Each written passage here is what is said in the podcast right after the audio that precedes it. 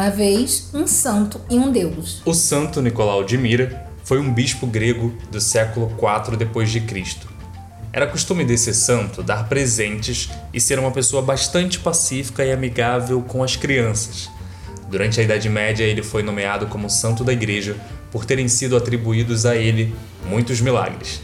Dizem que após a morte de seus pais, que eram nobres ricos, ele viajou para a Terra Santa e doou grande parte da sua fortuna. Já o deus Odin, diretamente da mitologia nórdica, nos países de língua alemã ou influenciados pelos antigos impérios germânicos, vivia entre os humanos disfarçado de velho andarilho barbudo, munido de capa, chapelão e uma longa vara, exatamente como Gandalf de O Senhor dos Anéis. Dizem que ele era conhecido por distribuir presentes às crianças do alto do seu cavalo voador, mas ele entrou para a memória mesmo como o deus dos mortos, que voava pelos campos de batalha para oferecer soldados às valquírias. As valquírias eram as mensageiras dos deuses que conduziam os melhores soldados até a morte. Se não me falha a memória, algo parece familiar na história desses dois personagens. Deixei meu sapatinho na janela do quintal. Eu sou Flávia Vieira. E eu, o Elismar Braga. Está no seu smartphone. Se não me falha a memória. Seu podcast de cultura. Hoje é o nosso primeiro episódio. E você já sabe quem é a personalidade a quem esse programa se dedica? Ele mesmo, Papai Noel. Pobrinho velhinho sempre. Ai, que responsabilidade. Vamos caprichar, porque eu quero ganhar presente na noite de Natal. Pois é, Flávia, então eu começo te perguntando, conta pra mim, você acredita em Papai Noel? Amor, presta atenção. Eu acredito em homem hétero. Não vou acreditar em Papai Noel? E você, acredita? Em homem hétero? Ah, todo mundo tá cansado de saber que isso não existe. Ah, em Papai Noel, né? Olha, claro que eu acredito em Papai Noel. E já vou adiantando que Papai Noel não se chama Nicolau nem Odin. E como ele se chama? Ele se chama Ailton Lafayette, mais conhecido no Rio de Janeiro como Obama Noel. Hum, Obama Noel, gostei. Muito provavelmente ele deve ser o primeiro Papai Noel preto num shopping center no Rio de Janeiro. Mas vamos deixar de conversa e ouvir o que o dono da festa falou pra gente. A gente sabe que a agenda do Papai Noel ela é muito cheia, né? Então, principalmente. Isso depende do Papai Noel, depende se ele está ou não trabalhando. A sua agenda eu já vi que tá cheia. Esse ano, graças a Deus, despertou, graças a Deus, Madureira Shopping. E quem está confiando em mim de coração? É, o tema do, do shopping é Bom, a diversidade. né? Lindo, uma diversidade em tudo. Natal de todas as cores. E a, a minha pessoa que está sendo honrada. Ó, a Bíblia diz: dai honra que teu. Eu pedi assim na, minha oração, alguma coisa, que minha atuação com o Papai Noel, de fato, desse frutos. Não para minha pessoa, visibilidade para mim, mas que alguma coisa ficasse para quem está acreditando em mim. Eu ouvi o senhor falando com uma pessoa que chegou a nossa vez, né? Enquanto você tem. Chegou a nossa frente vez. Papai Noel Negro. É o que é, é o- Como, como o senhor acha que está sendo a recepção do, do público, né? Das crianças com o senhor? não dá nem para descrever. De todas as faixas etárias, desde o recém-nascido à criança adulta. Há quanto tempo o senhor é Papai Noel? De fato, de verdade, assim como está sendo a primeira vez. O senhor se preparou durante muito tempo para Já tem Papai Noel. 18 anos. 18 anos. Como é ser Papai Noel para você? É gostar de criança. É ser criança, pelo menos tentar ser. Que mensagem você deixaria, né? Falando de representatividade, de Natal. Quero dizer, trate bem nossas crianças, respeite nossas crianças, cuidem bem delas. Noite feliz, ó Senhor, Deus de amor, pobrezinho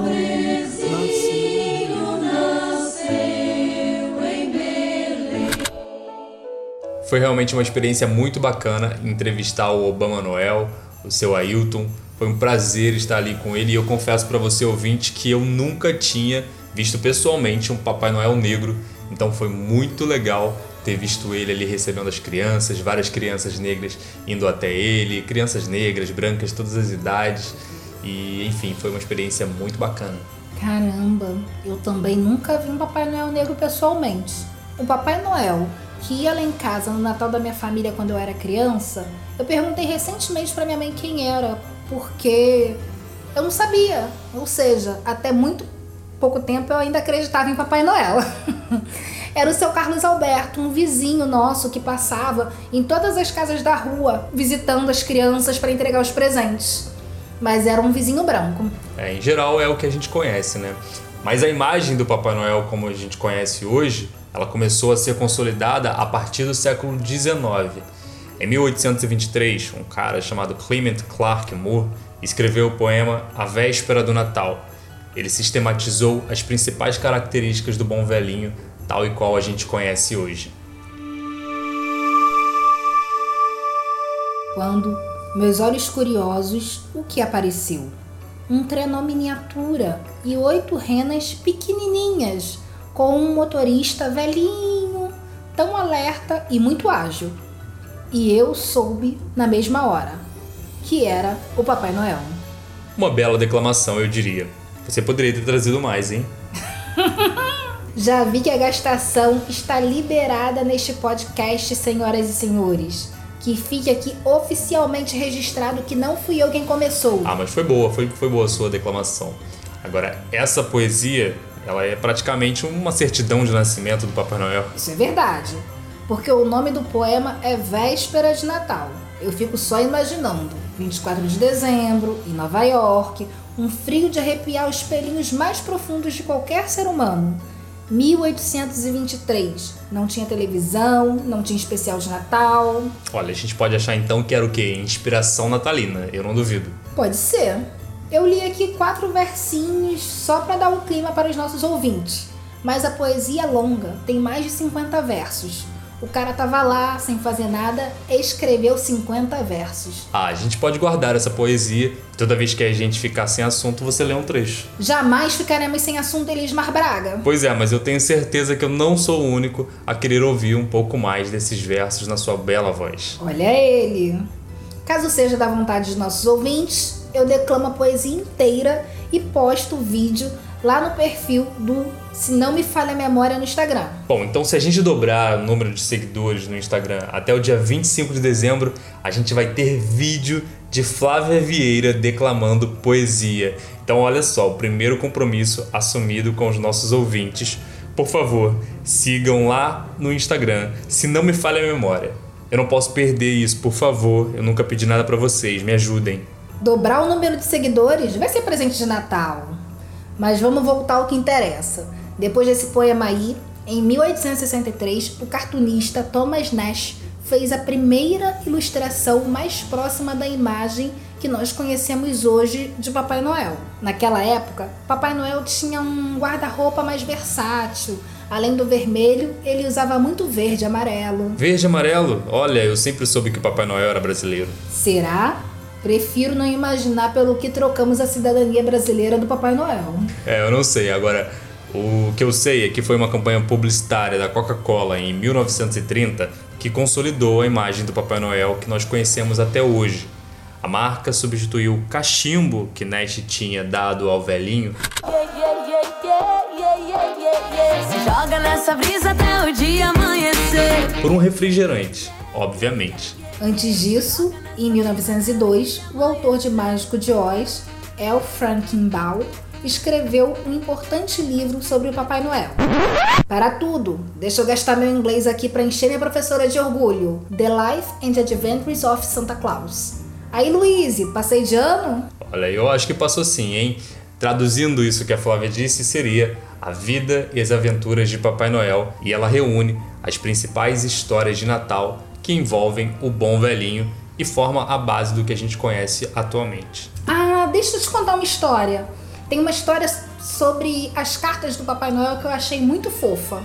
O costume de escrever cartas para Papai Noel foi criado pelo escritor J.R.R. Tolkien. Ah, ele é o autor do Senhor dos Anéis. Ele mesmo. Ele gostava de comemorar essas datas com os filhos. Entre 1920 e 1943, ele escreveu cartas como se fossem do próprio Papai Noel. Estas cartas foram publicadas depois em um livro chamado Cartas do Papai Noel. Aqui no Brasil, esse livro foi publicado pela editora WMF. Olha que legal, não sabia disso. Agora então só falta a gente explicar como o Papai Noel foi acabar distribuindo presentes justamente na noite de Natal. Lembra do São Nicolau? O dia dele era celebrado todo 6 de dezembro e havia um costume de se presentear as crianças nesse dia. Ele era também o protetor dos marinheiros, lá na região onde hoje é a Grécia. Nesse dia, na homenagem dele, os marinheiros voltavam do mar trazendo presentes.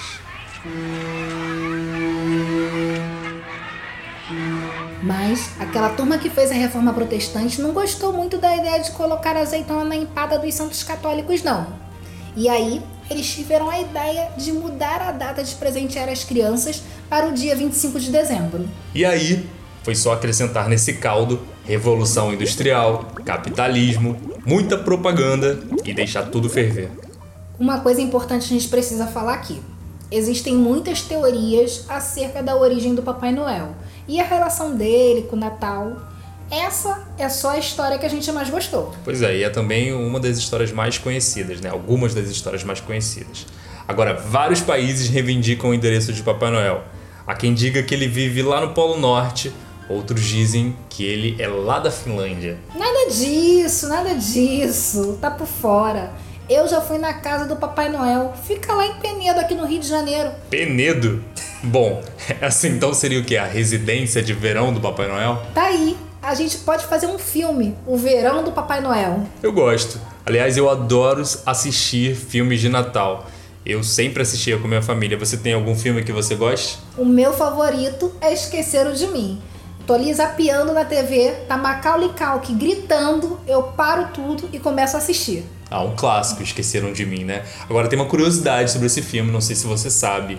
Tem uma participação ilustre que poucas pessoas perceberam, talvez hoje em dia percebam com mais, é, com mais atenção. Uma participação especial nesse filme, né? O Macaulay Culkin diz que não é tão especial assim, foi do presidente atual dos Estados Unidos? Donald Trump. Pois é, pois é. Donald Trump em Esqueceram de Mim. Curioso, né? E você? Qual o seu filme favorito? Bom, o meu filme favorito, além de Esqueceram de Mim, é Um Herói de Brinquedo com o Schwarzenegger. Eu adoro aquele filme, tem um pouco de ação, um pouco da magia do Natal e aquela bagunça ali da Black Friday, como se fosse um aniversário Guanabara, talvez. Então eu gosto, eu acho bastante animado. Agora, outra coisa muito legal também de Natal são especiais de TV, né? Esse ano tem um especial muito bacana da TV Globo. Juntos, a magia acontece. O especial é estrelado por Milton Gonçalves, que interpreta o papel principal. Ele mesmo, Papai Noel. O roteiro é da Cleissa Regina.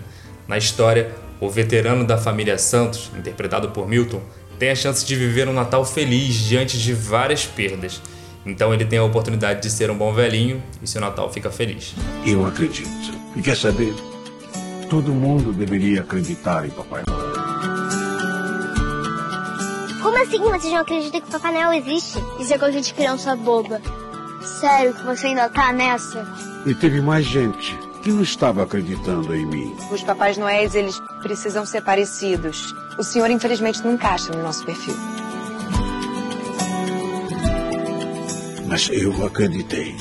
Ah, mas poxa, nosso episódio já tá acabando. Passou muito rápido. Pois é, mas antes de terminar, eu queria dizer uma coisa pra você e pros nossos ouvintes. A gente tá falando de Natal, a gente tá falando sobre comportamento e tudo mais, então eu fiz o quê? Comprei um presente pra você. Ah, que fofo, obrigada. Nem vou dizer que não precisava, porque eu adoro ganhar presente. muito bem, muito bem. Mas eu também trouxe um presente pra você. Vejam só. Pensei assim: se o critério do bom comportamento estiver valendo, melhor eu garantir o presente do Elis. Muito bem. E antes de ir embora, a gente lembra que segunda sim, segunda não, tem episódio novo do Se Não Me Falha a Memória. Estão curiosos? Querem saber qual foi meu presente? Segue o perfil do Se Não Me Falha a Memória no Instagram que vamos mostrar para vocês O nosso papo continua nas redes sociais. Sou arroba Vieira Flávia no Twitter. E eu sou o Elismar Braga no Twitter. Usem a hashtag se não me falha a memória. Nosso e-mail é se não me falha a memória, gmail.com. Queremos a opinião de vocês, hein? Dicas e sugestões sempre bem-vindas. E por falar em dica, vou deixar aqui a dica desse episódio. Vai lá no nosso Instagram que tem uma lista de filmes de Natal. Um beijo! Até mais!